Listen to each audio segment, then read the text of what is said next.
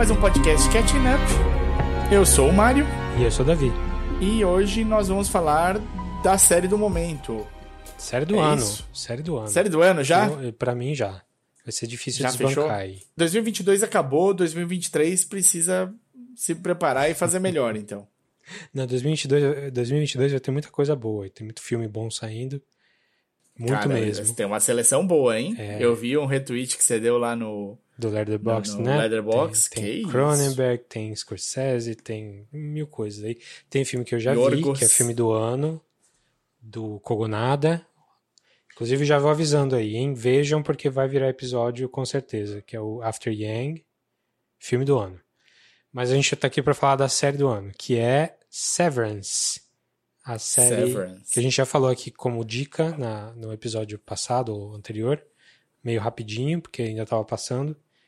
Severance é a série da Apple TV, que é uma mistura de sci-fi aí com distopia, com lo-fi, com dirigida pelo Ben Stiller. É produzida, né? Executivamente. Ele dirige alguns, né? Ele dirige episódios. seis dos nove.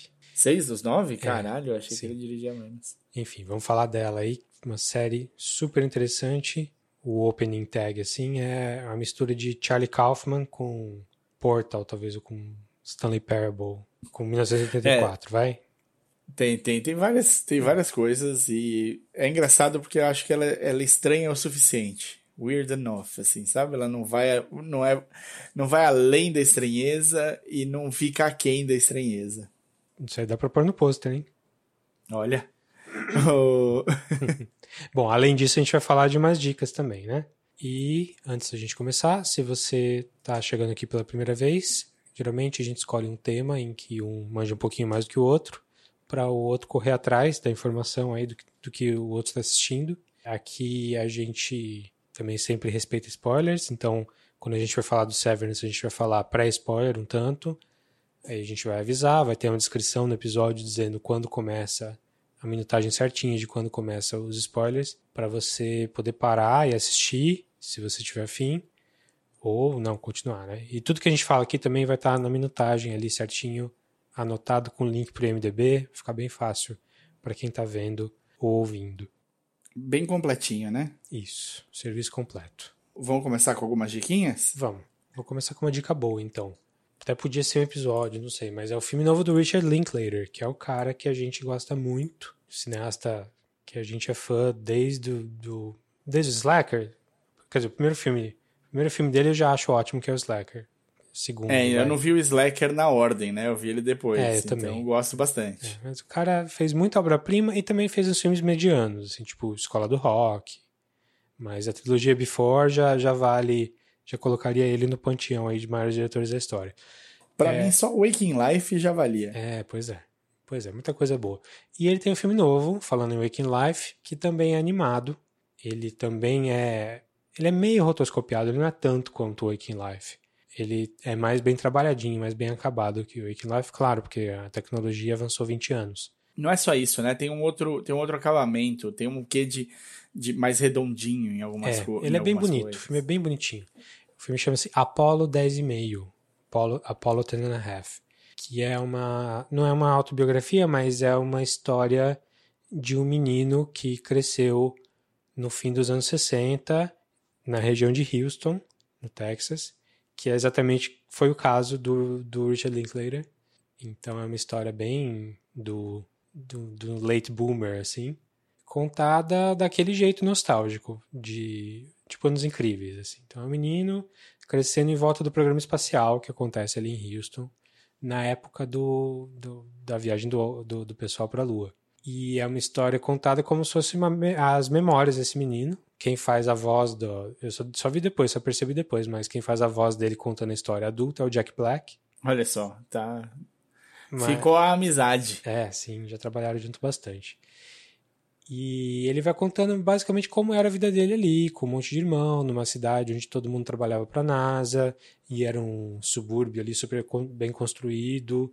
Tem ele na escola, e tem uma fabulação dele, assim, dele dizendo que, na verdade, antes deles lançarem o botarem o pessoal lá na Lua, eles eh, tiveram um problema, isso bem no comecinho, não é spoiler não. Eles tiveram um problema que eles fizeram a cápsula muito pequena e tinham que mandar uma criança. E aí chamaram ele e falaram: Ei, você que está indo bem em matemática aí, vem fazer o treinamento. E o filme trata isso como verdade, assim, como se, se realmente. Ele como, foi. Como, como a história é contada por ele. Só que o que ele conta, todo o treinamento, tudo que acontece, realmente aconteceu com os adultos. Então é, é uma história legal de você ver para você entender o processo de como foi aquela loucura lá naquela época, mas com a visão de um menino que nem, tá, nem sempre está falando a verdade. É bem bonitinho, assim, bem simplesinho. Ele não é, não trata de assuntos espinhosos, assim, é bem é, nostálgico mesmo para você curtir, ter uma noção de como é que era naquela a vida na, naquela época com aquele tipo de pessoa. Então, menino branco, cis, não sei o quê, é, morando no subúrbio, não tinha um amigo negro, sabe? Bem. É, é, e assim, é super bem feito, é super legal. Só que eu falei dos Anos Incríveis aqui, é só um exemplo de dezenas de coisas que tratam desse mesmo assunto. Então não é um filme que vai colocar um negócio novo. Como essa geração dos baby boomers aí domina o mundo desde os anos 80, desde o começo dos anos 80, é, a gente já viu eles contando a história deles muitas e muitas vezes. Uhum. E por melhor que ela seja, ela vai ficar um pouco cansativa nesse sentido. É, independente disso, é um filme super legal. Eu vi com meu filho de 7 anos, ele adorou. Eu não sabia que ele ia curtir tanto, mas eu curti bastante. Legal. Não é um filme de criança necessariamente, mas, mas dá pra ver com criança. Funciona. Funciona bem. Enfim, Ellen Clater tem que ver, assim, até os piores filmes dele, os filmes mais que não tem a assinatura dele, assim, vale a pena ser visto, porque o cara sabe fazer filme. O texto dele é bom, né? O texto é bom, a cabeça dele é boa para o filme, né? Ele conta. É, ele conta bem a história. Sim. E eu acho que aí a gente entra, né? Já que nesse ano a gente acabou de falar que tem filmes de grandes cineastas no ano, começa com Linklater. Pois é, já é um dos primeiros aí. E para facilitar, esse filme está no Netflix. É um filme do Netflix, financiado pelo Netflix. Então vai ficar na plataforma aí até segunda ordem. Então vejam Apollo 10,5, é, que é legal. O que, que você Bom, tem aí? Eu vou falar de uma série nova da, da HBO Max. Eu acho que é.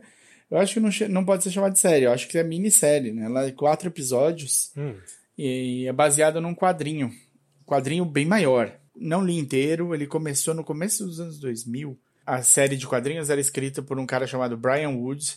Ele ficou, ficou manjadinho, mas essa foi a primeira grande série dele, chamava DMZ Demilitarized Zone, uma coisa assim. uhum, E, e a ideia da DMZ, o quadrinho, seguia um repórter. Basicamente, tem uma guerra, uma guerra civil americana entre o, os Estados Unidos da América e o Free States of America, os Estados Livres da América. E aí a série começa porque cria-se uma zona de desmilitarizada que é Manhattan. Manhattan é essa zona desmilitarizada e é onde não, não pode ter guerra, nada. E eles vão nessa na série de quadrinhos, ela segue um repórter que chega cinco anos depois que essa zona foi montada para cobrir como essa zona funciona. O que, que tem, quem são, quem continuou vivo, porque tem um, um, fechamento abrupto de Manhattan. Todo mundo que consegue foge, mas tem gente que não consegue. Focava no, nesse repórter seguindo e tentando encontrar uma história para ser contada ali, descobrindo uma Manhattan super, super violenta, com, dominada por gangues, por tudo mais. A minissérie da HBO tem a Ava DuVernay produzindo, tem a Rosário Dawson como atriz principal, tem um pessoal que você já viu, que você conhece aqui e ali, só que ela não segue um repórter. Eu não sei se o quanto que isso pode ter é, influenciado no tamanho da série ou como funcionou. Ainda falta um episódio para terminar. Tem um andamento bom, é muito bem produzida, é muito bem trabalhada, mas eu acho que o eu, eu acho que pode ter tido algum impacto do tamanho, do, do escopo da série para ter quatro episódios só. Hum. Mas ela segue a Rosário Dawson, que é uma médica que fica trabalhando na fronteira da saída de Manhattan. Mas quando estavam fechando a Manhattan, né? E ela estava fugindo, ela estava fugindo com o filho dela, que tinha oito anos.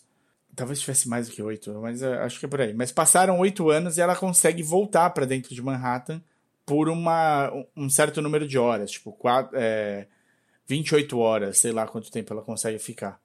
E aí ela tem esse tempo para tentar encontrar o filho dela. E as coisas vão acontecendo, ela vai encontrando pessoas com quem ela tinha contato antes né, da, da guerra e de, desse fechamento abrupto. Ela vai, ela vai mostrando também o cenário enquanto tenta encontrar o filho. E você fica meio que tentando adivinhar onde pode estar o filho, se o filho não morreu, se não morreu, como é que. Quem que é esse menino. A série tá bem feitinha, tá super bem trabalhada. Eu acho que o quadrinho explora mais no, a, a parte da história do que o cara tinha para contar. Mas o, a série ela explora mais o visual. Tem um visual muito legal das gangues, de como funciona, de, dos estilos das coisas, o que, que cresceu. Então, para quem já visitou Nova York, conheceu Manhattan e, e, bem e tal, você tem ainda uma coisa mais divertida de ver partes da cidade diferentes. Hum. Mas para quem não, não conhece, não visitou e tal, a série continua sendo interessante. Eu acho que ela vende bem, ela tem, tem um ritmo muito legal, é muito fácil de assistir. Então, não é um acerto, um home run assim, mas é uma coisa que parece é divertida. E são quatro episódios, né? Então. Tá fácil. Vale de. É, vale para isso. Muito bem. Então, a série chama-se DMZ, DMZ, tá na HBO Max. E são só quatro episódios. Já, já joga a favor aí. Eu tenho mais coisas da HBO Max aqui que, assim, pensa só, série da HBO, original. Legal. Sobre jornalismo. Bacana. Legal. Se passa no Japão dos anos 90. Me interessa. Pô. Assim, pessoalmente me interessa. Só, é, só acertos. É, e dirigida pelo Michael Mann. Porra! Não sei se ele dirige todos os episódios, mas. É 10. Tá né? envolvido. Tá, já, já tô. Já me coloca lá. Uhum. Essa série existe ela chama-se Tokyo Vice. E eu vi o primeiro episódio e eu não gostei muito, não. Eita! Tô falando aqui só do primeiro episódio mesmo. Não vi o segundo, não sei se vou ver o segundo ainda. É, Rapaz, que... foi nesse nível? Foi. De pensar é... se assiste o segundo? Pois é. Uhum. É o seguinte, uhum. a história do. Quem, o protagonista é o Ansel Elgort. Olha, ele e tá eu, na crista da onda. Não, não tive um, um, derrame aqui, o nome dele é assim mesmo. É o Baby Driver, né? Menino Baby Driver. Baby Driver. Ele tá no West Side Story. É, pois é. Ele tá na crista da onda, o menino tá bombando. É uma história real. É, a série é baseada num livro de memórias desse jornalista que nos anos 90 foi para Tóquio jovem, bem jovem, é, saiu da faculdade, e, acho que ele nem acabou a faculdade, foi, alguma coisa assim. Estou falando porque eu não, não, não vi até o final da série, então não tenho certeza. Mas ele foi, ele acabou trabalhando para um jornal japonês para escrever em japonês para o público japonês. Aparentemente ele foi o primeiro a fazer isso, se não o único o jornalismo dele é investigativo e ele vai desvendar como é que funciona. Por que, que o Japão tem tão pouco homicídio? É porque o Japão tem pouco homicídio que é chamado de homicídio. A tese ali, pelo menos do primeiro episódio, é que a polícia, se não tem uma, uma testemunha ocular ali que alguém matou alguém, eles nunca dizem que é homicídio. Então, hum. por isso os números ficam tão baixos. Mas é, é, é sobre a Yakuza, é sobre como esse cara vai encarar e, e bater de frente com a Yakuza sendo jornalista jovem e impetuoso e não sei o que. Então até aí, tudo isso, ah, é, beleza, vamos lá, vamos ver. Só que aí, o que eu achei do primeiro episódio? E assim, dá, pra muito, dá muito para ver que é uma série, que é uma coisa feita pelo Michael Mann mesmo. É, parece muito com o The Insider, que é um dos meus filmes preferidos da vida, até porque tem umas coisas no Japão, em restaurante japonês, assim, então a luz é legal, o visual é interessante, ele usa umas câmeras digitais que pegam a cidade à noite, que para, quase parece que é de dia, assim, uma, uma luz bem, bem irreal, bem diferente. E ele tem esse ponto de vista muito do gaijin que vai mostrar para o japonês como é que se investiga as coisas, sabe?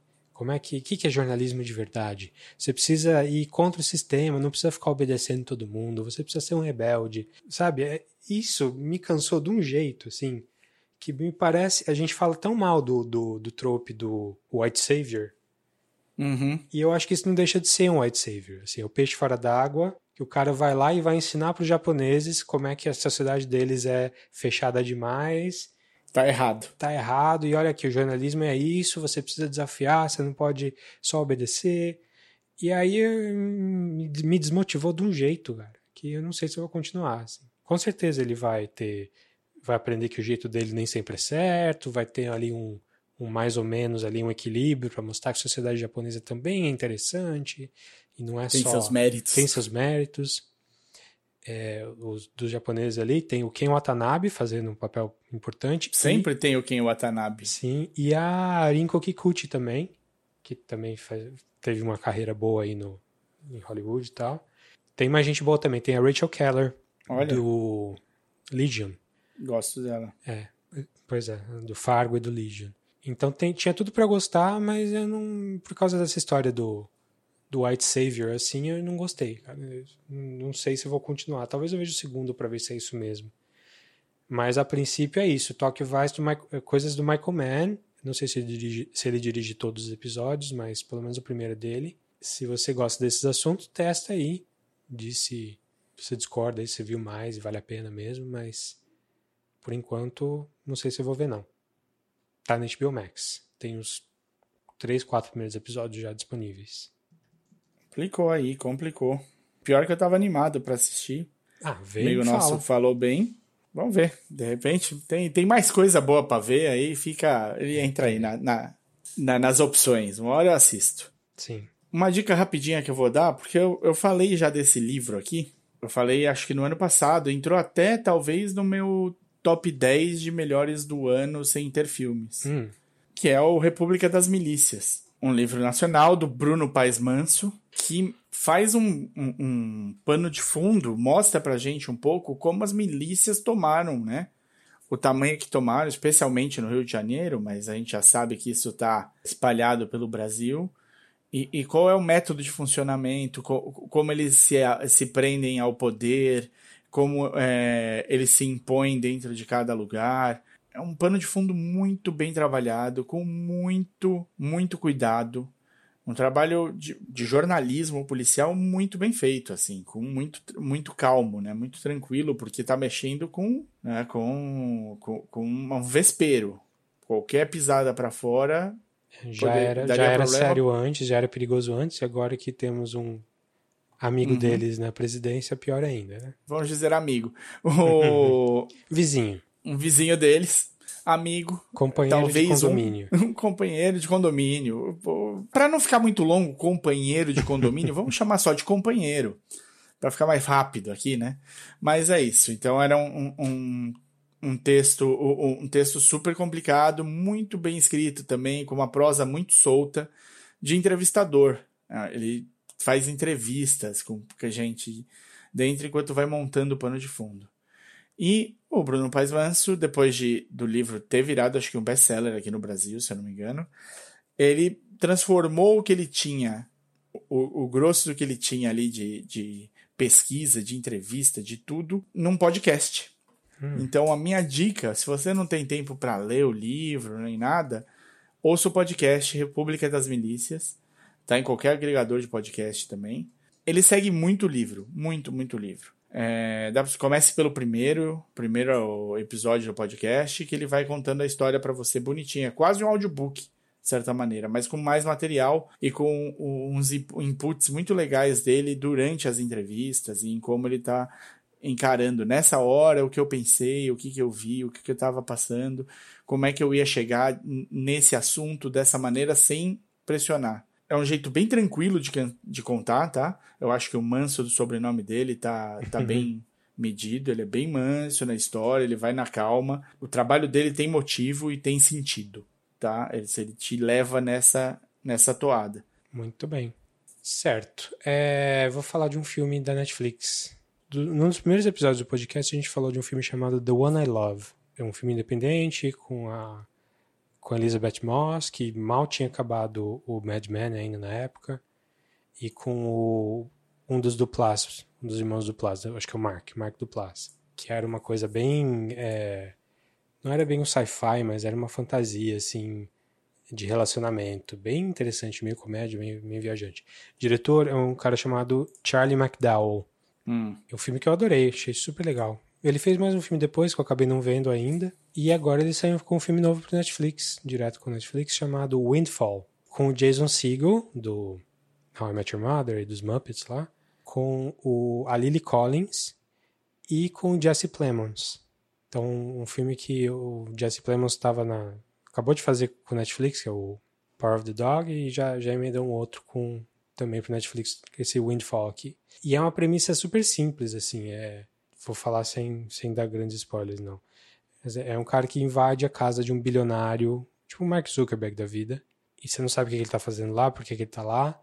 E ele tava de saída depois de roubar umas coisas e fazer uma bagunça, quando o bilionário chega com a esposa. É uma casa de.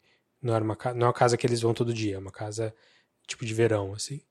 E aí é, tem uma situação de de, de hostage, assim, de, de, não é bem um sequestro, mas ele precisa resolver como é que ele vai fazer para sair dali com aqueles dois. Você ouviu falar desse filme já não? Não.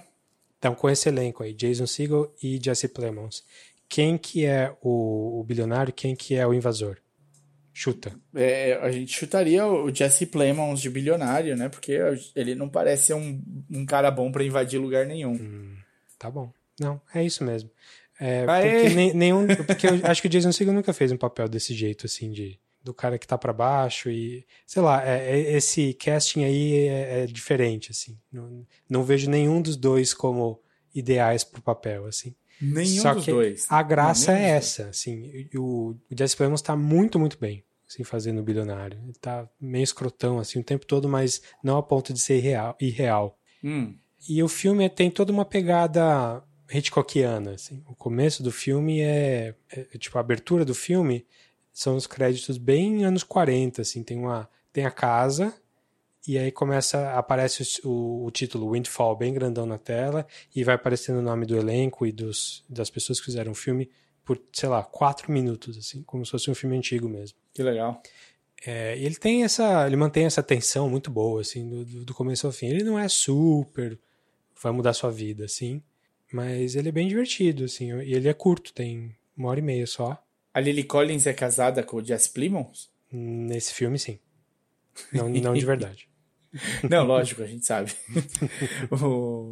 Você Falamos que... do Oscar na semana passada, pô. Pois é. Você fala por quê? Pelo... Porque não combinam? É, não, mas nada combina. É, o, é. o Jason Segel também não combina como um invasor. Pois é. Mas tá tudo bem. Então, se você lembra do Made for Love que a gente falou aqui, que tá, na, tá no HBO Max também, que era aquela série da Kristen Milioti fazendo a esposa de um bilionário que meio que fica refém desse bilionário, tem uma coisa sci-fi no meio e tal. É uma pegada parecida, assim, só que sem o elemento de sci-fi, sem o elemento de super futuro, assim. Mas as questões que são discutidas são parecidas.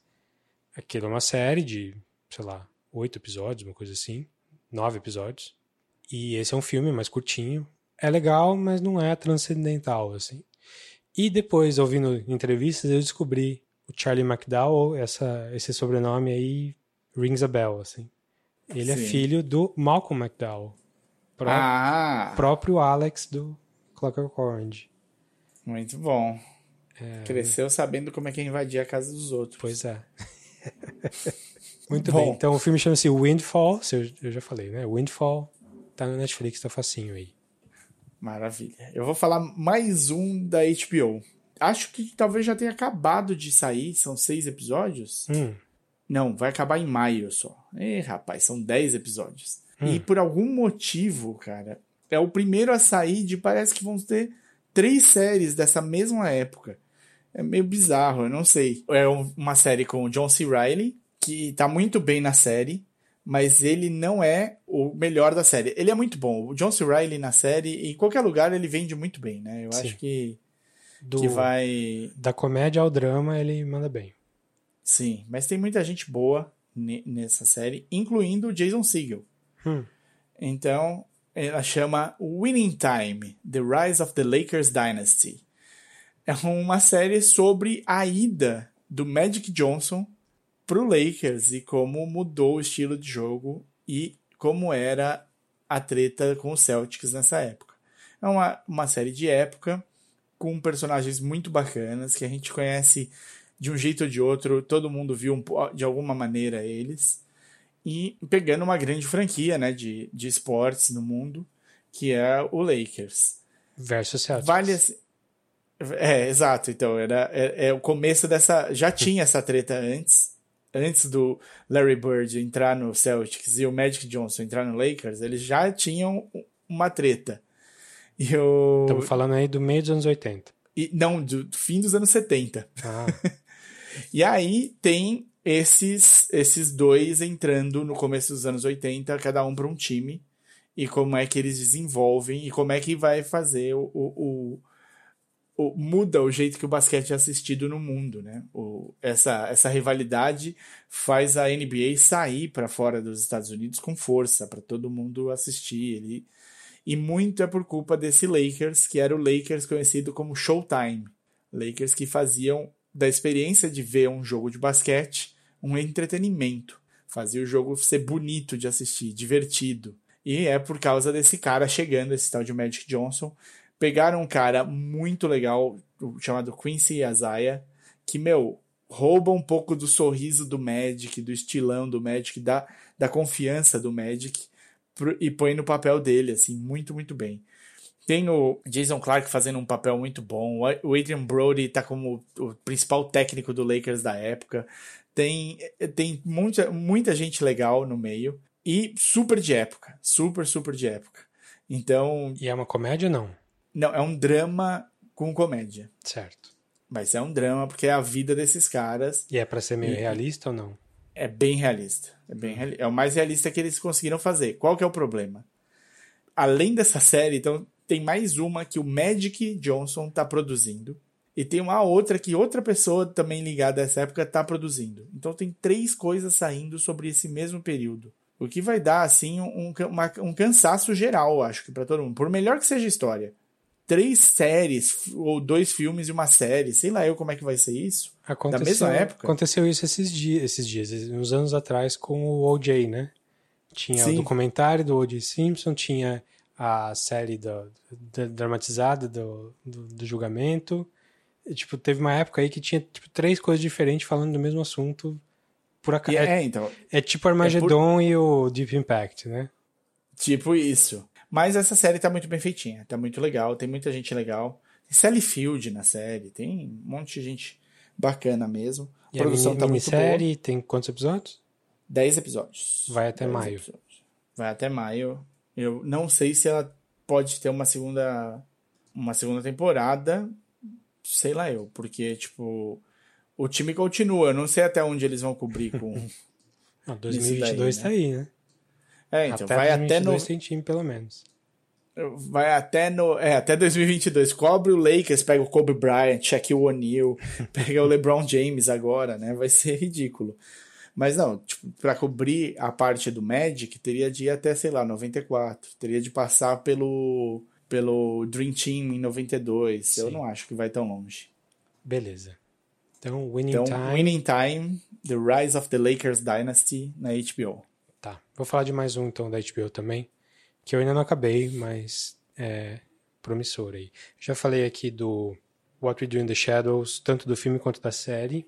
Já mencionei o Flight of the Concords, que é, são os, os neozelandeses ali, o Jermaine Clement e o Taika Waititi, que está fazendo o filme da Marvel agora. E essa galera fez agora, depois do What We Do in the Shadows, entre uma temporada e outra, o Taika Waititi e o, Rhys Darby, que tá no Flight of the Conchords, também é da Nova Zelândia, fizeram, resolveram fazer uma série de pirata. Ah, sim. chamado Our Flag Means Death, que tá na HBO Max também. Muito e... séria, muito séria. é uma comédia, comédia mesmo, de um pirata que quem faz é o Rhys Darby. Se você já viu ele no Flight of the ou em qualquer lugar, ele é um cara muito suave, assim, muito meio neurótico, não é um machão. E na, nesse, nessa série ele faz um papel exatamente assim, de um aristocrata, só que ele é um pirata. Ele tem um navio pirata com a tripulação pirata dele. Ele se chama de The Gentleman Pirate. porque ele não quer matar e não sei o que. Ele é, é, bem, bem exagerado, assim. Mas o, a série é sobre essa essa crise que ele tem de por que, que ele virou um pirata, ele quer ser mais machão, ou ele, ou ele não quer ser mais machão, ele quer se inserir nesse mundo de pirataria, por que, que ele tá lá. Os primeiros dois episódios, assim, talvez seja um pouco mais devagar, assim. Mas a partir do terceiro a coisa engata. Eu não vi até o final ainda, mas quem viu fala que o final é bem, bem legal que vai deixando a série, tipo, deixa a série super especial, assim, uma série que vale muito, muito a pena ser vista. Até onde eu vi, tá quase lá, mas não chegou nesse ponto ainda. Bem divertidinha, tá com 10 episódios e deve ter mais temporadas aí. Já tem a temporada inteira na HBO Max brasileira também. Então, se eu, o Taika Waititi participa também, ele não tá só como diretor e roteirista, mas ele faz um papel importante até. Legal. E tem uma galera, assim, que você já viu em algum lugar, em alguma coisa de comédia, assim. assim e tem uns, umas participações especiais em alguns episódios que são bem legais também. Então, dá uma chance aí. Se você viu o primeiro, achou ok, viu o segundo, achou ok, vai até o terceiro, pelo menos, para ver se engata. Porque quando engatar, vale a pena. Chama Our Flag Means Death e tá no HBO Max. Bacana, bacana. Eu fiquei animado quando eu vi o primeiro trailer da série. Legal. Bom, vamos, temos três últimas coisas para falar bem rapidinho. A primeira é o Moon Knight, série nova da Marvel, que tá no Disney Plus. Hum. Você teve chance de assistir? Vi, vi os dois episódios que saíram até a gravação aqui. O que, que você achou? Eu gostei. Eu achei que eu não fosse gostar, mas eu gostei. Não sei se é por causa do elenco. O elenco ajuda, né? O, é. Oscar Isaac é o ator principal da série, ele faz o personagem título. Isso, e até e onde entrega. a gente tá vendo, o antagonista é o Ethan Hawke. Na... Olha só. Ele que já tinha falado que. Já tinha falado mal de filme de herói. Tá aí trabalhando. Tá lá. Tá ganhando dinheirinho da Marvel. E tá mandando quem, bem. Quem vai dizer não pro dinheirinho da Marvel? Gente é. Veremos, veremos. Ele faz o antagonista aí, dos, pelo menos do começo da série. E eu achei bem malucão, assim. Mas, assim, parece que tem a relevância de um Hawkeye.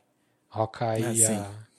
Então, tipo, uma coisa que, que no, é legalzinho, é bem feitinho, é engraçadinho, mas não é essencial, assim. É, o Moon Knight, ele tem o tamanho das séries da Marvel na Netflix, pra hum. mim, assim. Ele é um personagem do tamanho do Demolidor, da, da Alias, né, da Jessica Jones. A Jessica Jones, a série de, de quadrinhos dela era Alias, porque é o nome da, da agência de investigação dela. Então tem esse tamanho, o Luke Cage, né, o Punho de Ferro, tem esse tamanho. Ele é um cara que vai ter histórias menores, mas que vez ou outra, num, num, numa treta galáctica aí, ou para ajudar o Homem-Aranha, pode ocupar um, um lugar importante no, na, na parada. O legal do, do Cavaleiro da Lua é que ele passou muito tempo relegado no, na Marvel. Então ele era um personagem que tinha tido ali uma ou outra história interessante, mas tinha ficado sumido por um puta tempo. Voltou em algum momento? É, então a Marvel investiu de novo no começo, no meio dos anos 2000, da primeira década dos anos 2000, zero zeros, e teve uma série do Moon Knight que foi considerada assim para todos os prêmios Eisner na época. Ficou super famosa assim. Então, quem leu isso e quem tava, quem curtiu, tava na expectativa de algum dia eles trabalharem, né? É, essa, essa pegada. Então acho que pode, pode dar um samba legal, pode ser estranha no nível do Loki, talvez, se eles souberem trabalhar bem. É, vamos ver até onde que ele vai. O primeiro episódio tem umas sacadas bem legais, assim, de, de, de como que ele constrói a história, como que você descobre o que, que é o personagem, o que está acontecendo ali. É bem de novo, não vai mudar a sua vida, mas é bem feitinho, é legal. O que talvez deixe a desejar é a qualidade do, da computação, assim, dos efeitos. Talvez. É, lembra, lembrando assim, quando a gente fala vai mudar sua vida, tal, por exemplo, série de herói que pode te mudar a tua vida, pode ter um impacto. Legion. Sim. Legion é uma série de herói que é artística ao mesmo tempo, inovadora, criativa. O, o Moon Knight é uma série de herói muito legal, mas é herói. Sim. Então, não vamos não vamos pôr o burro na frente do da carro, atrás da carroça. A carroça na frente do burro. Eu boi. na frente do burro. O boi. O boi na frente da carroça. Isso. Vocês entenderam. Então é isso. Então, Você tem mais alguma coisa pra falar? Ah, uh, não. Eu não. tenho eu tenho você vai me ajudar. Hum. Depois da, do nosso especial do Oscar, eu e você assistimos os curtas premiados, o de vi um. animação e o não. Eu vi Você viu animação. o, o, o Windshield The, Wiper? Win- The é Windshield isso? Wiper, isso. Gostei muito. Bem bonitinho, né? É, é- é, tecnicamente falando, muito legal, muito bonito. Ele é de um diretor espanhol. Espanhol? Não sei se ele é espanhol ou mexicano. Eu acho que ele é espanhol, mas não tenho certeza. Enfim, o nome do diretor é Alberto Mielgo e ele já tinha trabalhado no Love, Death and Robots, Netflix. E é um curta de 15 minutos, mais ou menos, e é... Não sei nem se dá pra dizer que é um slice of life. É, é vinhetas. É um, um curta de vinhetinhas de alguns segundos de historinhas, de, de, de coisas acontecendo no mundo que vão se somando para dar um significado maior. E o tema é amor, assim, é- tem, tem a ver com amor, mas ele não é um romance, não é açucarado, assim, é bem, bem adulto, assim, bem melancólico, bem melancólico. É, e a animação é muito bonita, assim, ele é um é, meio lembra o que foi usado no Spider-Man do Spider-Verse, assim, é que ele é todo modelado em 3D, mas as texturas têm cara de pintura. Então ele não é, não tem cara de do padrão Pixar assim, ele é mais mais estilizado. E assim, bonito, a mensagem é bonita, o, o, o texto é bonito, é meio pesadinho assim, mas vale, achei que vale muito a pena. São 15 minutos que você vai assim, eu, eu, eu cliquei no link para ver só para salvar o link para ver depois, e eu não consegui parar de ver, assim, eu vi os 15 minutos sem parar.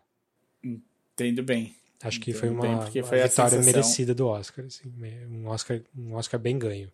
Foi a mesma sensação que eu tive também.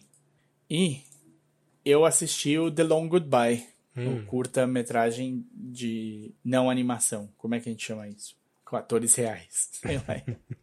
O curta, é o curta só. o curta, é. Que tem o Riz Ahmed de personagem principal. E é uma pedrada. Hum. É uma pedrada. Eu não, eu, eu indiquei pra quem eu pude no dia que eu vi porque me impactou. Me impactou. São 12 minutos. E é uma porrada. É de um cara que chama Aniel Caria. Ele lançou o primeiro longa dele no ano passado. Hum. Saiu em. É de, é, é de 2020 o longa, mas o, sa, saiu para o grande público em 2021. E é com o Ben Whishaw. Parece que tem, te- teve uma avaliação ok, assim, mas o curta. Ele tem outros curtas antes desse. Tem uma ligação um pouco complicada aí com, com violência. E assim, eu acho, eu indico muito. Veja, são 12 minutos, não vai ser fácil. Isso começa super leve, isso que é foda. Começa num dia super gostoso, cheio de brincadeira, e ele vira uma porrada. E assiste, acho que vale, tem de assistir até o fim sem virar a cara ali. Tá, O longa chama-se Surge.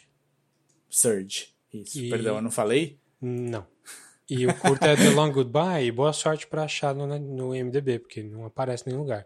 É, porque tem um milhão de outras coisas chamadas The Long Goodbye.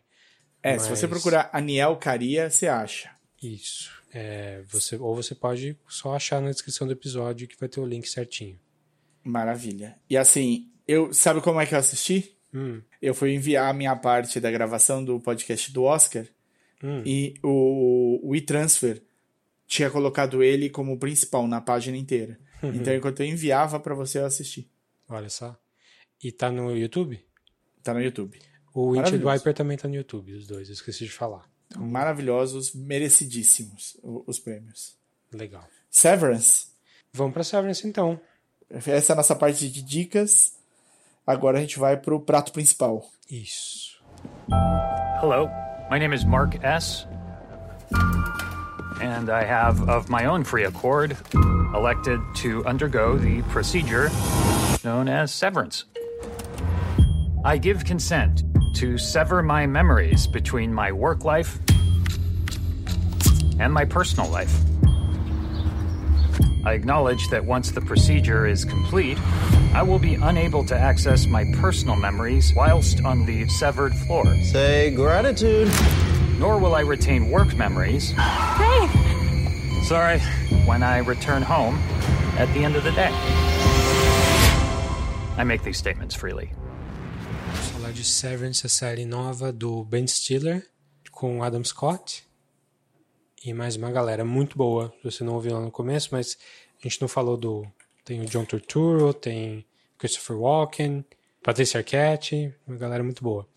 Ah. Para quem, pra quem acompanha em português as coisas, é ruptura. Isso. Ficou em português. Olha só que milagre, uma tradução literal Uhum. que funciona. funciona Funciona. igual. Funciona bonito. É, então, Ruptura, o Severance, a série da Apple TV Plus, um sci-fi diferentão de um, de um escritor novo, nunca fez nada para TV, para cinema, nada, chamado Dan Erickson.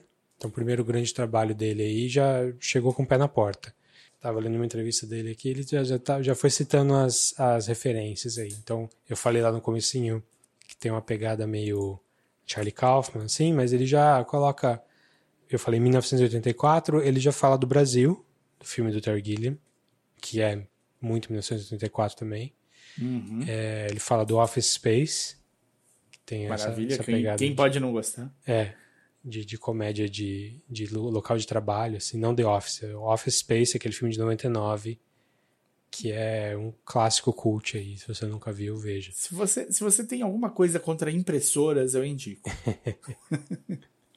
Filmão. Mas o Severance é uma, uma série que é um sci-fi, é, do mesmo jeito que o Being John Malkovich é um sci-fi, talvez um pouco mais, assim, né? Se passa num futuro próximo, que também é um retrofuturo, né? A tecnologia lá é meio diferente. Mas não é exatamente no, no nosso, na nossa realidade, assim. É um lugar onde tem uma empresa chamada Lumon, que faz tudo. Assim, é uma empresa que assim, começou fazendo remédio. É uma mistura de Coca-Cola com IBM, com, sei lá, Pfizer. É uma empresa que faz um pouco de tudo e é dona, sei lá, controla boa parte do mundo. E sem entrar em spoilers nenhum ainda, você começa com.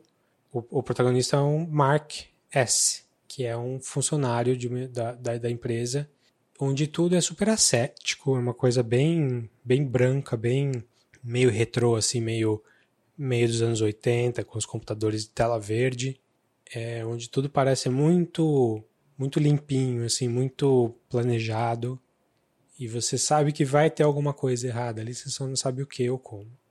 E aí a gente vai falar da premissa da série, só para vocês ficarem sabendo, antes da gente falar se é legal ou se não é legal, e antes de entrar nos spoilers mesmo, Uhum. mas a premissa da série é que, que esse empregado dessa empresa, assim, é, alguns empregados dessa empresa fazem um procedimento cirúrgico para dividir a mente deles dentro da empresa e fora da empresa. Se você está dentro da empresa, você é, não lembra quem você era fora, e se você está fora, você não sabe o que você fez dentro da empresa. Então é uma coisa que serve para o serve pro sigilo da empresa e também serve para o empregado para separar a, a, A vida, vida de trabalho e a vida e a vida pessoal. Então, se você trabalha lá, o seu corpo trabalha lá, mas para você, você só, só tem o lazer e o dinheiro que chega no fim do, do, do mês. Então, esse é o chamariz para o funcionário fazer isso. Só que isso tem mil outras implicações que a gente vai entrar quando falar de spoiler. Mas é, uma delas, só para dar um gostinho, é se a pessoa que está lá trabalhando não sabe nada além daquela realidade e ela não pode sair, porque quando ela sai ela não é mais ela, ela é outra pessoa, é como se ela fosse um escravo, uma criança, porque ela só tem o tempo de vida que você está na empresa, e um escravo porque não tem liberdade nenhuma. E esse é um dos detalhes que a série explora até bastante, até a fundo, no- nos nove episódios da, da- primeira temporada. Entre outras coisas legais também. Ela faz boas perguntas, né? Ela Faz. bo- ela- bons questionamentos. Pois é, é, é assim, que você começa a ver, eu comecei a ver a série achando, poxa, os caras vão estão fazendo umas premissas super legais, mas eles não vão explorar a fundo, eles vão só só porque é legal, só porque é interessante. Mas não, eles exploram sim. Explora. Tipo, a, a- os diálogos são interessantes e tipo discutem coisas que são relevantes para quem gosta de sci-fi, assim, para quem gosta de, de especular a sociedade, como é que por que, que a gente faz tais coisas. Como todo bom sci-fi. Especular sobre nós mesmos. né? Isso, exatamente. Especular Como, sobre- como todo bom sci-fi, ele não é sobre o futuro ou sobre aquela situação, é sobre a gente, né? Já falamos isso aqui outras vezes. O sci-fi é sempre sobre o momento que está sendo escrito o sci-fi e sobre a humanidade como um todo. Essa série acabou de ser renovada para a segunda Uhum. temporada. E, e conforme você assiste, sem também dar nenhum spoiler, você se questiona se há necessidade de uma segunda temporada. É, a gente só soube da renovação antes do último episódio. Uhum. Até então eu achava que nem devia ter continuação, porque a história estava fechando mesmo, ou podia fechar pelo menos.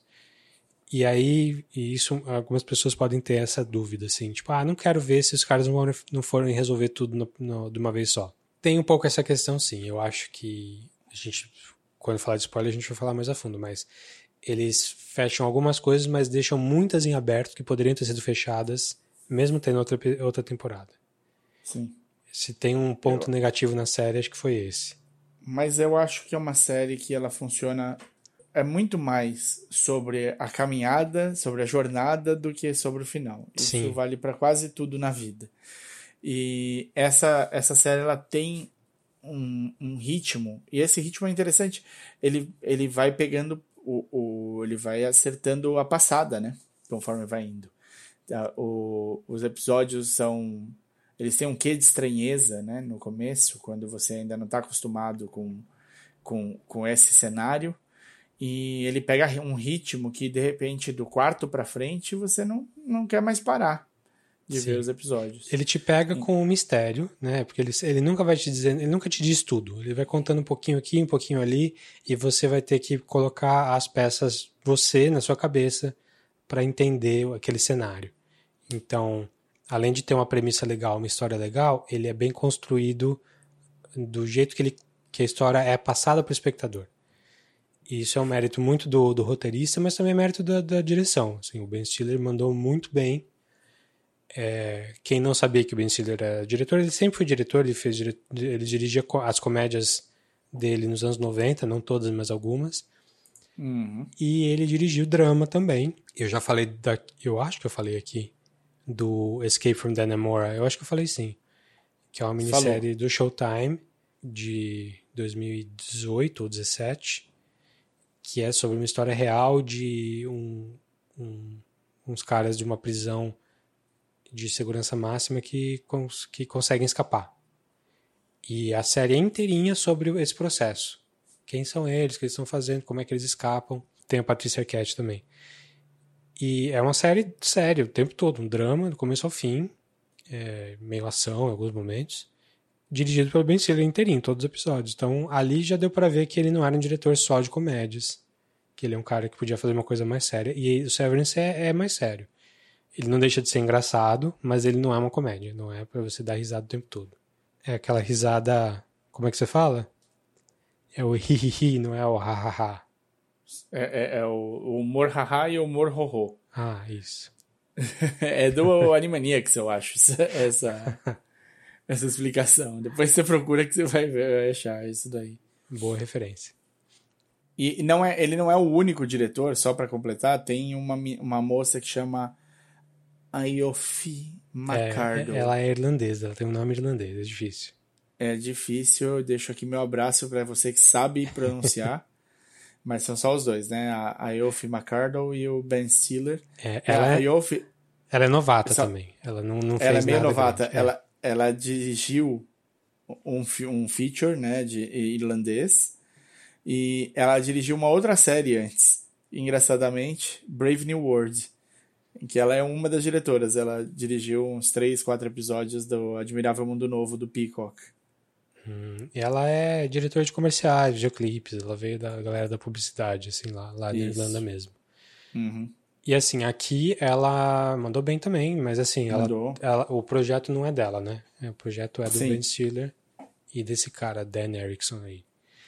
É, E o Stiller faz a voz do, do criador da empresa também. É, ele Tá. tem uma participaçãozinha ali que eu, eu não notei, só, só fiquei sabendo depois. A gente não falou de quem, quem é o protagonista, né? O, o ator é o Adam Scott, que também só praticamente só tinha feito comédia antes, Sim. Que eh, se você não lembra, não liga o nome à pessoa, ele é o, o par romântico principal da Leslie Knope do Parks and Recreation. Aquele cara meio alto, meio esquisitão. Ele também faz um papel legal no The Good Place. Sim. E mais um monte de série legal. Party Down, ele, ele fez. E um monte de filme bobo também. É, da galera da comédia ali do, da, da Amy Poehler mesmo. Irreconhecível, né? Pois é, porque é um papel mais sério, mais, mas é, é, é, é sério sem, sem deixar. Ele, ele é tipo o Jim Carrey no Brilho Eterno. Sim. Inclusive, eu acho que é uma das referências que mais me chamou a atenção, assim, de, de, tem a ver mesmo com essa coisa Kaufmaniana, assim, de, de brincar com a mente, com a realidade, com a identidade, e ter essa pegada meio deprê, masculino deprê, assim. Sim, ele tá, ele lembra nesse sentido, como também pelo peso da série e tal, ele tá, ele lembra um pouco o personagem dele do Big Little Lies. Um personagem Ah, lá ele também faz uma coisa mais leve, ele é mais brincalhão, ele é o marido da Reese Witherspoon no Big Little Lies. Ele faz uma coisa mais leve, mas a série tem uma coisa mais drama, mais pesado. Então ele não é o, o, o, o bobão o tempo todo, mais brincalhão o tempo todo. Então também fica mais irreconhecível. Mas aí no Severance é um outro nível. É um outro nível. Sim. E como ele faz, assim, não são dois personagens, mas ele tem duas facetas no personagem. É legal como ele muda o jeito de falar, a postura, quando O ele jeito que usa o cabelo. é quan- quando ele passa de um lado para o outro, assim, como ele Sim, chega na, sim. porque o, o a ideia do Severance é que você entra na empresa, você desce o elevador da empresa e lá embaixo você já é outra pessoa. É só nesse, nesse trajeto que muda. Inclusive tem um truquezinho de câmera ali que eles usam, que é o famoso, Fica- funciona muito bem. é o famoso dolly zoom que o Hitchcock já usava lá no, no Vertigo, lá de você que o, o Spielberg usou no, no, no Jaws, bem famoso que você se afasta e dá zoom ao mesmo tempo e isso muda a proporção da tela sem mudar o tamanho das coisas. E eles fazem essa jogadinha dentro do elevador, assim, é bem legal, como que a, a cara da, da pessoa muda de formato e ao mesmo tempo que a expressão do cara muda mesmo, assim, o ator muda e ele fala um pouquinho diferente, ele tem uma disposição diferente quando ele está fora, quando ele está dentro. Todos, todos os atores que fazem isso têm isso, mas o que mais aparece é, é o Adam Scott fazendo. E acho que ele mandou muito bem, né? Muito bem, muito bem. Eu acho todos. Assim, a série ela tem uma coisa interessante que ela tem um núcleo principal de quatro atores, né? Sim. E o- o- ele tem um núcleo expandido próximo de mais dois, um núcleo expandido de mais um, e aí você tem todo o resto, família e tudo mais de cada, de, de cada personagem. Mas o, o, o esse núcleo principal, com esses quatro atores, você tem uma sensação de que você não vai ter um aprofundamento dos, dos, dos personagens e vai ficar focado no Mark, no, no Mark S, né? Sim. os outros atores têm papéis também muito legais e desenvolvimentos muito legais. Falar do John Torturo é chover no molhado, mas Sim. ele tá muito bom nessa série. E eu acho que fizeram um trabalho excelente também com o Christopher Walken em diminuir a loucura interna do Christopher Walken para ele caber dentro do papel dele. É muito bom. Todos estão muito, muito bem. Sim. A Patrícia Arquette também tá maravilhosa. Ela, ela costuma, né? Ela costuma. É. Depois que ela recebeu as chagas de Cristo, tudo, tudo mudou pra ela. E aí, vamos lá. Você gostou? Eu adorei, assim, a gente, a gente falou no outro episódio, né, que, é- que a, acho que a, a Marina tinha falado pra você que era uma série que era o seu número, Isso. mas é uma série muito mais o meu número, né? Muito mais, É. muito mais. Tem todos os elementos que eu gosto, assim, de, de, de, de sci-fi, de meio distopia, de identidade, enfim. E é tudo. O principal é que ele tem esses assuntos todos e ele faz bem.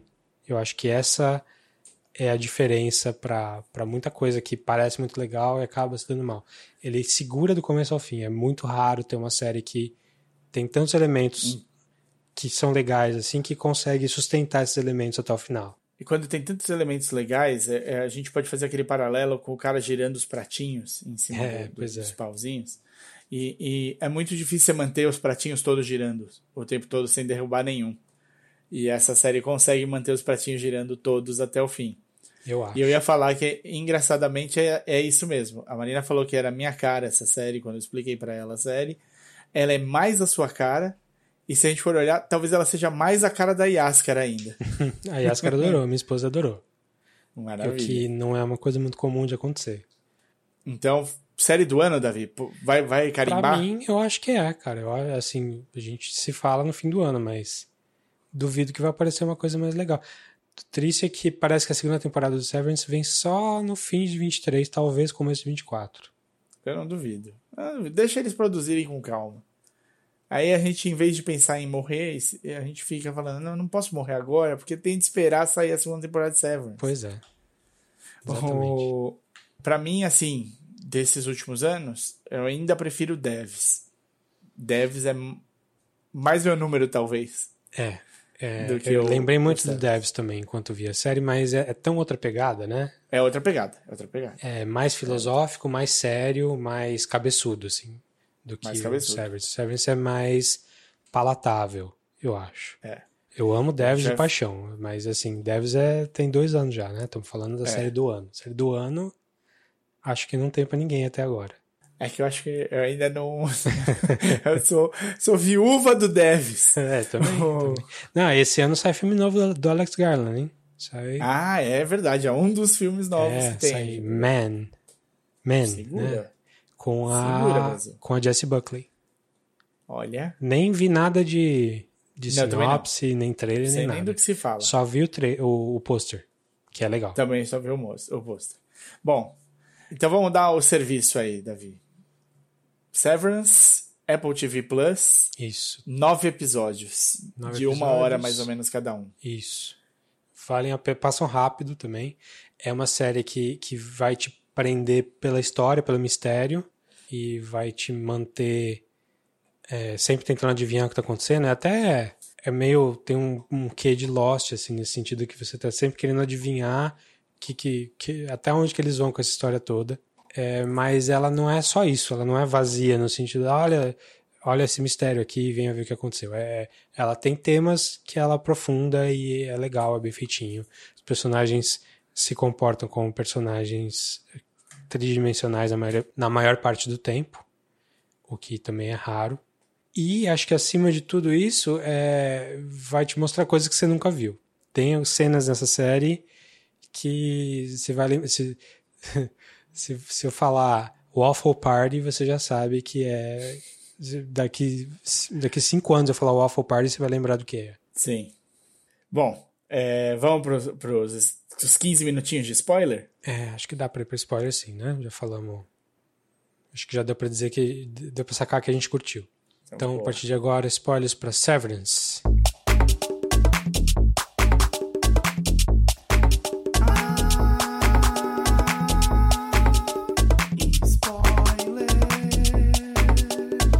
Você ficou adivinhando, assim? Você ficou. Ah, sim. Sim, eu fiquei. Eu, tenho, eu, eu, eu faço isso já sem nem sem nem perceber, né? Eu, e é aquela coisa, né? Você não, você quer adivinhar, mas você não gosta quando adivinha, né? É, então é, é porque a eu fui vendo com a não Yaskara, pra né? adivinhar, meu Deus. E ela foi falando algumas coisas, assim, tipo duas coisas grandes que aconteceram que o que que ela adivinhou? Ela falou uns 10 minutos antes de aparecer, ela falou, ah, certeza que a mulher dele tá viva. Boa. E assim, numa, numa, numa cena que não tinha nada a ver, assim, uma cena X. Uhum. E era isso, e ela também falou: ah, essa a Halle deve ser alguém importante da empresa. Boa também. E é Era uma, coisa... uma das. É uma Iga, não, é, né? É... uma filha do. Então, o, o, da mulher, eu não, eu não mataria nunca. Porque o, o da mulher, em nenhum momento, eles te fizeram imaginar algo diferente dela estar tá morta. Então, ela não era, ela não era um mistério. Eu, tam, eu também acho, mas a Yaskara sacou, então alguma coisa tinha. É sim. gente que não pegou. Sim, sim. Acho. Assim, na, na cena, antes de ele revelar quem é, dava para sacar.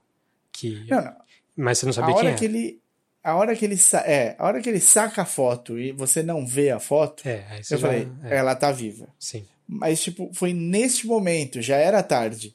Sim. Ali já era tarde. É, a Yaskara pegou antes, achei, achei curioso tinham coisas que davam para pescar e tinham outras que eram assim era é, fazia para mim pelo menos fazia parte do legal de você de você acompanhar então por exemplo por que que a Hayley não conseguia ser mandada embora. Uhum. Porra, cara, quando ela tenta se matar, eu achei uma sacada tão brilhante, assim, tipo, que realmente é a coisa. Como é que ela não vai se demitir depois disso?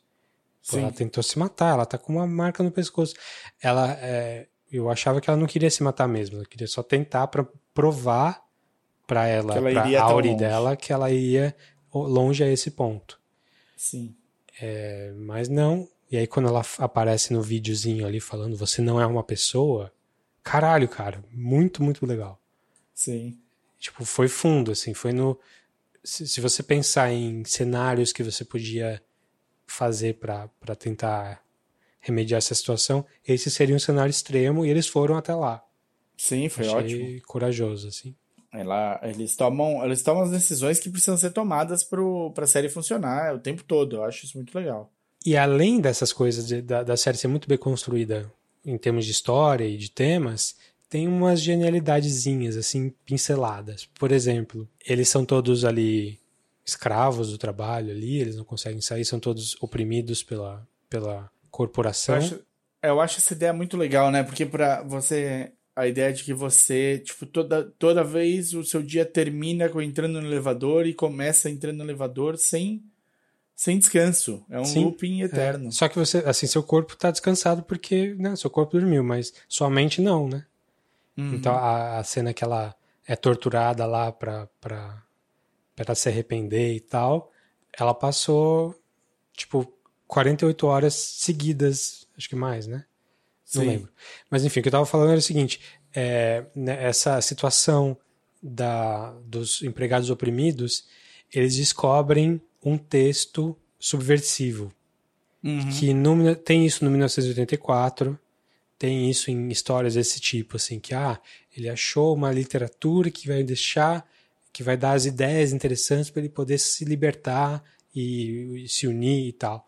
Só que nesse, nessa série, essa literatura subversiva é um puta livro babaca de autoajuda, assim, do, do, do, do, do cunhado dele, Sim. e que ele lê como se fosse um manifesto comunista, assim, eu achei muito legal o jeito que ele, que ele internaliza aquelas ideias babacas do tipo, seja você mesmo e faça o seu tempo, sei lá, e como que ele transforma isso como, como que isso traz pra ele essa, essa vontade de mudar, assim. Tipo, é, é um negócio genial, porque numa, numa, num filme menor, assim, numa série menor, seria uma coisa mais séria, realmente Sim, sim. ou tem um, um pessoal seria do, do pessoal que quer desfazer o Severance lá da, daquela mulher, aquela médica que Seria- quer. é, seria muito mais fácil, né? Você colocaria realmente um texto que seria contra o que eles estão vivendo Sim. e tal, mas não. Mas não, é uma coisa boba assim que é usada como piada no filme, na, na série. Então essas coisinhas assim que eu acho que trazem trazem a série para um outro patamar. Tem umas coisinhas que eu vi no primeiro episódio que eu falei, nossa, que interessante esse world building, esse world building que ele tá World fazendo, que eu não consegui ver se continua depois, mas é, eu até, eu até Por queria isso você rever. queria reassistir. Justamente. Quando ele vai pra casa da, da, da irmã e do cunhado lá, que é um babaca sem fim, eles falam alguma coisa do tipo. Ah, agora que a Ele é humanidade. bonzinho de coração, Davi. Ah, ele é um babaca bom. demais. Ele queria ser o melhor amigo do Mark.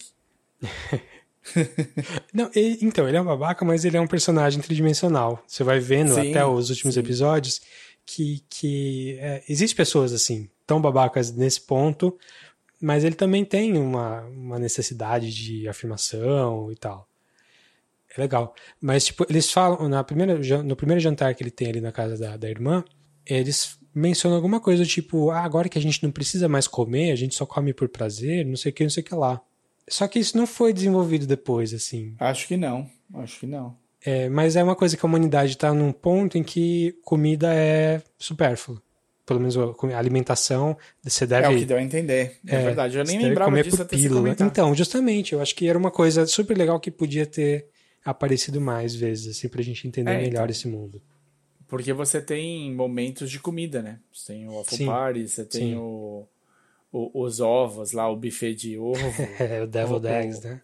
É, você tem a, a festa da, da Helena, né? Quando ela, a Hayley sai, ela vai tá na festa, eles estão tomando champanhe, né? Então Sim. tem, Tem, tem momentos com comida, né? E a... Então, eu agora parei para pensar, não sei se tem a amamentação do, da sobrinha do Mark. Tem, tem, porque ela tira leite para poder beber. Isso Sim. tem. É. E, você achou interessante a ideia de. a ideia da amiga da Helena, a mulher que ela conhece no, no elevador, que fica no casebre do lado da irmã do Mark. A, a mulher do senador, né? Do... Isso. Sim, é, e é, essa é uma coisa que foi plantada, assim, que deu pra ver que não, eles vão. é, isso já dava pra adivinhar, isso, isso eu, eu adivinhei, assim. Depois Sei sim. eu vi o episódio, depois pensando, antes deles revelarem, eu já pensei, ah, ela é. Ela Sever. também ela é severed pra ser mãe e, e não ser mãe e não precisar. Não precisar misturar as duas coisas. Sim, essa, essa é uma deixa. E quando você entende que ela é severed para poder ser, ter os filhos sem ter o incômodo, né, para não ter toda a parte chata, não fazer, sei lá, a parte chata, né? A parte chata para ela, que ela achava que era a parte chata de ter o filho. É, é tipo, péssimo exemplo, né, de, de mãe, mas ok. E de pai também. Porque, Ah, não, né, tem muita dois. parte chata, cara. Ter, ter filho tem muita parte. É principalmente difícil, né? Mais do que chata, muita coisa É difícil. difícil, difícil. Você precisa. É que eu não tenho, eu não tenho lugar de fala nessa questão. então, sou só tio. E aí, quando você é só tio, você pode ser o tio legal. Entendeu? É, pois é. Então, ela dá deixa para você entender que é possível acessar os Severeds fora do workplace. Fora É. do, do local de trabalho, fora do prédio. E ela Que era também uma coisa serve. que você não sabia. É, justamente. E ela também serve para dizer, para mostrar como que a, a empresa está ligada com política, né? Sim. Porque sim. o, o senador vai votar a favor, vai votar contra a proibição do severance que eles estavam fazendo, que eles estavam querendo fazer.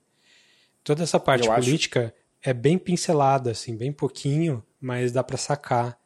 Que tem um pano de fundo sendo, tem. sendo desenhado. Que é. É. uma coisa que pode ser bem mais apostada na, na segunda temporada, né? Sim. Já que você já criou a base. Pois é, sobre a segunda temporada. Tem muita coisa para ser explicada sim. E eu tenho medo que, assim, eles vão ter que ser muito bons para manter o pique da primeira, assim, em termos de Manter mistério. o clima, né? Pra eles não se empolgarem demais no, no, no world building e, cri, e criarem um negócio que é vamos explicar tudo ou vamos criar um mistério novo e, e não, não explicar essas coisas aqui. Eu acho que, tipo, não invejo eles terem, terem essa segunda temporada para escrever aí. Não, eu, eu invejo. É uma coisa que eu adoro. Não, gosto, É. Sim, me, me, dá, me dá o emprego que eu vou, mas. É, exato. Não, por favor.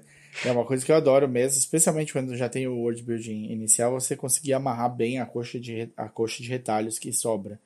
É, tem muita coisa para eles falarem. Eles levantaram algumas bolas. Eles chegaram a, a terminar o assunto do design lá, é, que eles estavam construindo alguma coisa Não, não. antes do Burt se aposentar. Não, não sabemos. Não sabemos muita coisa. é, E, e é uma coisa que é um pouco frustrante no último episódio. O último episódio é, assim, uma aula de tensão. Que Sim. o jeito que é, que é construído cada movimento, eles vão intercalando as histórias ali. Todo mundo tá dependendo do cara segurando a, a máquina funcionando ali. É, então tem uma tensão de, de tempo, tipo, isso vai acabar logo. E o jeito em que as, as, os mistérios vão sendo. O jeito que a história vai acontecendo é, é, tem um ritmo, um ritmo muito bom, assim, do começo ao final. Só que deixa muita coisa aberta, né? Muita coisa. Tem uma, um release de tensão ali, porque ah, ele descobre que a, que a esposa dele está viva, quem ela é. A Halle faz o discurso dela para dizer que ela, na verdade, é prisioneira. O Turturro lá, esqueci o nome do personagem dele, bate na porta para falar com Irving. Pra- é, bate pra falar com o Burt. Para falar com o Burt, mas a gente não vê o que ele vai falar ainda. E, e, tipo, o personagem dele, o personagem dele é muito bom, né? Porque tipo, dentro do, do escritório ele é um cara super fanático religioso. Uma coisa que a gente não falou antes dos spoilers, mas religião é um tema muito muito importante para a série, mesmo Tá que ela não seja tratada como religião. Sim, mas é, a, a, a empresa é religião, né?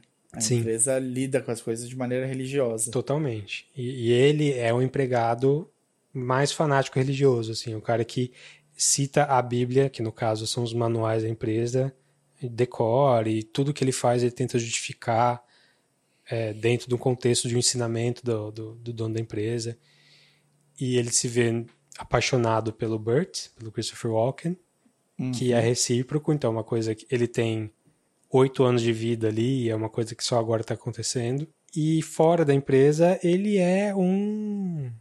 A gente não sabe, né? Ele é um detetive, ele é um, um pintor, um cara meio rock and roll, o cara fica ouvindo ACDC fazendo. ACDC não. Megadeth. Megadeth, é, ouvindo não Ace é, of não, não é Spades. nem ACDC, nem ACDC, nem Megadeth. É, Ace of Spades, como é que é? Ace of Motorhead. Spades é um- Motorhead, isso, Motorhead. Ele ouvindo Motorhead lá, o Ace of Spades, desenhando aquele, Continuamente. aquele corredor, aquele elevador que é pra onde vai a. Como é que ele viu aquele elevador? É, então, vamos descobrir, né? Mas é. Sim.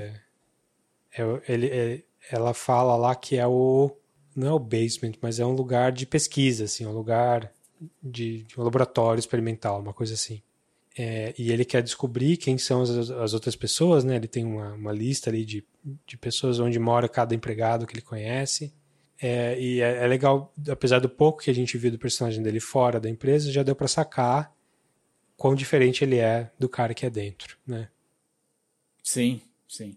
Mas é, eu não sei se ele chega. Eu, a minha impressão não era que ele era um detetive.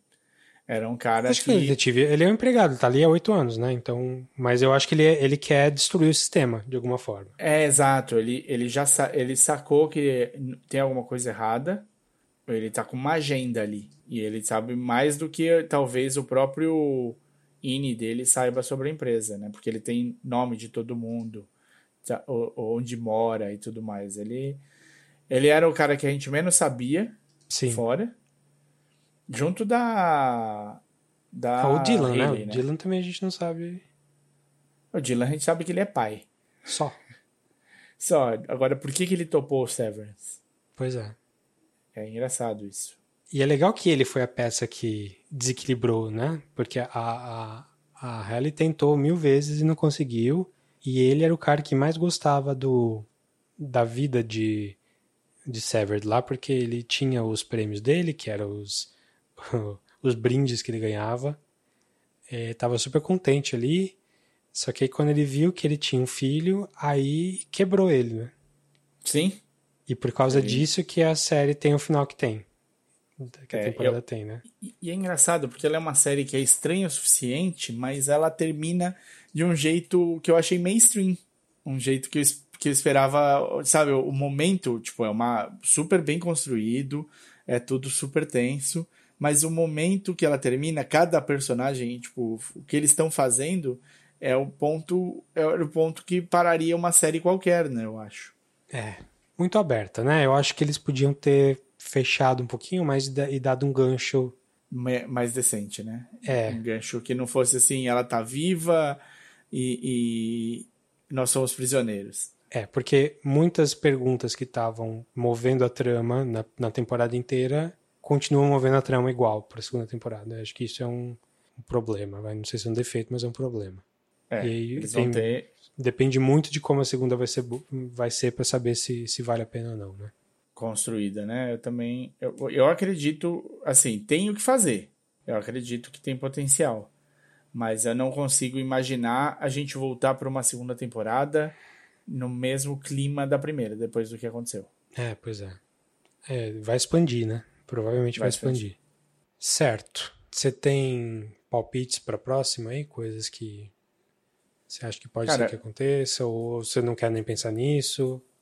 Eu acho que o desenvolvimento vai ter um desenvolvimento interessante. Vai ter, é quase impossível não ter um desenvolvimento da empresa fora do que a gente conhece. Sim. Qual que, que você acha que é a motivação da Patricia Arquette, da Cole Bell? A Colbel, eu acho que é uma, uma a motivação dela é, é religiosa. Ela acredita e segue a palavra do Kier. E Ela- por que você acha? Por que, que ela se dedica desse jeito? Você acha que ela é da família do Kier? Não, mas eu tenho uma. ah, tipo, eu tava conversando com, com o pessoal e eles citaram um negocinho que talvez possa ser a chave. Hum. Parece que no porão da casa dela, ali, uma, cena que aparece na casa dela, tem um. Tipo um braceletezinho de, de, de criança, de, de, de recém-nascido, assim, Ah, é, de hospital, é, com o nome Charlotte Cobell. O nome dela é Harmony, né? A personagem. aham. Então, e ela ela acende vela para alguma coisa e ela tem essa questão de que ela se mostra como uma especialista em amamentação para poder entrar na vida da irmã do, do Mark. Uhum. Pode ser um, é um chute total, assim, né? não tem absolutamente nenhuma informação além dessa que eu falei, que a motivação dela é talvez ter essa filha dela é, revivida, se é que ela tá morta, se é que é uma filha dela também, não sei, né? Vai saber. Sim. Porque Entendi. uma das coisas que dá para sacar das coisas que o, o, essa empresa quer fazer, principalmente naquela fala que o, o, o pai da Haley, o, o dono da empresa, o presidente lá, fala sobre é, ah, isso é tudo que o que a gente vai fazer aqui vai mudar o mundo inteiro, todo mundo vai ser severed de alguma maneira, dá uma entender que eles querem acabar com a morte, assim, nesse sentido de se a mulher do Mark morreu, teve uma morte cerebral, eles botam um chip lá e ela vive, só que ela é outra pessoa. Hum. Chute total também. Pode ser que a, a Colbel tenha isso também. Tenha alguma motivação nesse sentido. Não sabemos, né? Sim, sim, mas é cabível sim. Mas eu ouvi isso e falei, nossa, é pode ser, é verdade. Eu, eu que não gosto de ficar teorizando muito antes de acontecer, eu acho que essa capaz que, que caiba. Eu, eu gosto. Eu, não, eu, eu gosto muito de teorizar, mas engraçadamente com essa com essa série eu, te, eu teorizei pouco. Então, algumas surpresas foram surpresas mesmo para mim. E... Não é bom. Não é bom. É bom, é bom. Sentir surpresa, assim, genuinamente é surpresa no negócio. É raro. Você sabe que aqui eu sou o primeiro a falar, dava para fazer o, o, roteiro diferente, isso aqui podia ficar mais amarrado assim, podia ficar desse jeito. Então, para mim, quando acontece, eu fico realmente feliz. Então, não sei. Damos, eu, eu tô, tô topando esperar para ver, viu? Tô topando não, ser surpreendido. Antes a gente ir, só queria hum. falar do personagem do Milchik. Personagem Milchik. Ah, do... é? Não, o Milchik tem uma cena. A cena dele dançando com os. Meu Deus. Primeiro, é que incrível, iluminação, né? que maravilhoso. E ele se entrega pro personagem, é, tipo. Dá, dá um pouco de medo na total, cena dele dançando. Total, ele é um cara super afável, assim. Ele é um personagem. O segurança, né? Ele é o cara que é, é o faz tudo ali da empresa, que é o mais assustador de todos, sendo afável, assim, Sim. sendo educado e, e, e, se vestir com aquela camisa de manga curta e gravata de uma maneira bem não ameaçadora necessariamente. Sim, super padrãozinha e tal. É um cara que tem poucos créditos de, de, de ator, assim, ele não tem muita coisa que ele fez. Ele fez muita série. A série que ele mais fez foi uma chamada Dietland, que eu não faço a menor ideia. Nunca ouvi falar também. E uma outra participação pequena. Então, é um cara que está no começo da carreira dele, apesar de não ser super novo. Mas o cara mandou muito bem, assim, né? né só esse papel já, já fez a carreira dele. E eu acho que tende a crescer na, na nas próximas, na próxima temporada. Com toda certeza. Ele, no, por bem ou por mal, ele meio que agora tem um papel maior dentro da empresa, né? Ele meio que destrona a, a Cobel. Sim.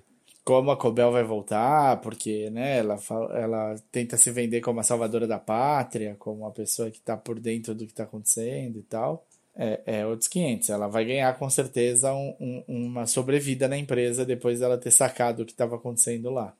Sim.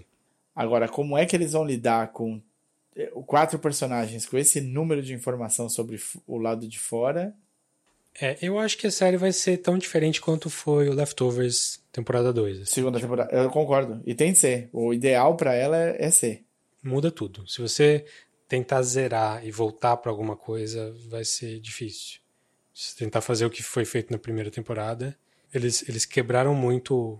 Agora as coisas têm que, têm que mudar. Concordo. É isso mesmo. Se, senão eles, eles, vão, eles vão entrar num, num erro de várias outras séries desse tipo que tentam voltar para o que já estava acontecendo antes. É, o status quo foi quebrado, não adianta mais. Tipo, vira página. Se você gostou da série tanto quanto a gente, é, a gente já falou das, das inspirações aí, né? Do Charlie Kaufman no geral. É, e eu tinha mencionado no, no último, quando a gente falou da série antes, que ele lembra muito a estética de um jogo chamado The Stanley Parable, que eu quero falar de novo aqui. Porque, inclusive, está saindo uma versão definitiva do jogo. O jogo tem uns 5, 6 anos, acho que até mais. Mas está saindo agora, esse mês de abril está saindo uma versão é, mais completinha do jogo, até para Switch está saindo, não só para PC. E acho que para outros consoles também. Mas a ideia do jogo, jogo de primeira pessoa, só que você está num escritório muito parecido com, com a série, com, com Severance. Tudo branco, tudo as baias ali, a, a sala, café, textos motivacionais na parede, na, na, na, nos quadros brancos. Tem um narrador que começa a falar com você e começa a narrar a sua história. This is the story of a man named Stanley.